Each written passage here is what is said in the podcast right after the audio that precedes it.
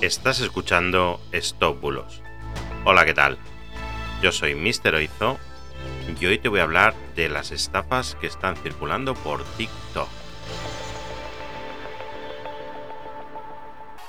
Empezamos. Hoy estaba añadiendo algún usuario a mi cuenta de TikTok y entre las personas que me han seguido había una muy especial. Es un perfil aparentemente normal, con unos 1200 followers e incluso con vídeos subidos, era una chica y me dice, somos la empresa CAFA Finance. Con el objetivo de luchar contra la exclusión bancaria apoyamos la creatividad empresarial y otras definiciones. Estas son las categorías de préstamos que ofrecemos. Préstamos financiados por empresas, patatín, patatán. Y dice, la tasa de interés es del 2% y un WhatsApp con un número de teléfono.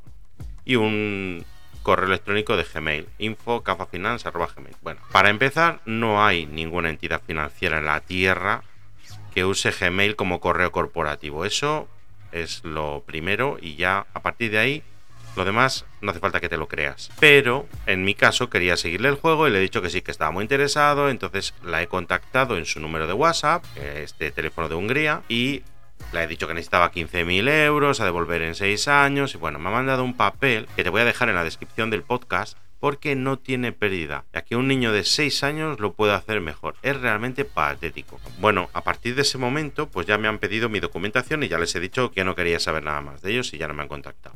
Pero para confirmarlo, además, he contactado con CAFA, que es el Club de Affaires franco-alemán, en la zona de Nueva Aquitania. Es la zona centro-oeste de Francia, cerca de Poitiers. Concretamente, esta asociación está dedicada a potenciar los negocios franco-alemanes y ellos mismos me han confirmado que es una estafa y que nunca proporcionan créditos ya que no son una entidad financiera. Así que esto es un fraude, tenéis que tener mucho cuidado con las propuestas que recibís por las redes, ya que los estafadores están intentando engañarnos continuamente. Mucho, mucho ojo. Si detectas algo así, por favor denuncia en la red social correspondiente para ayudar a todos los demás. Y esto ha sido todo por hoy. Cuando recibas algún mensaje sospechoso, ante la duda, verifica. Verifica en nuestro WhatsApp más 34 673 78 4245.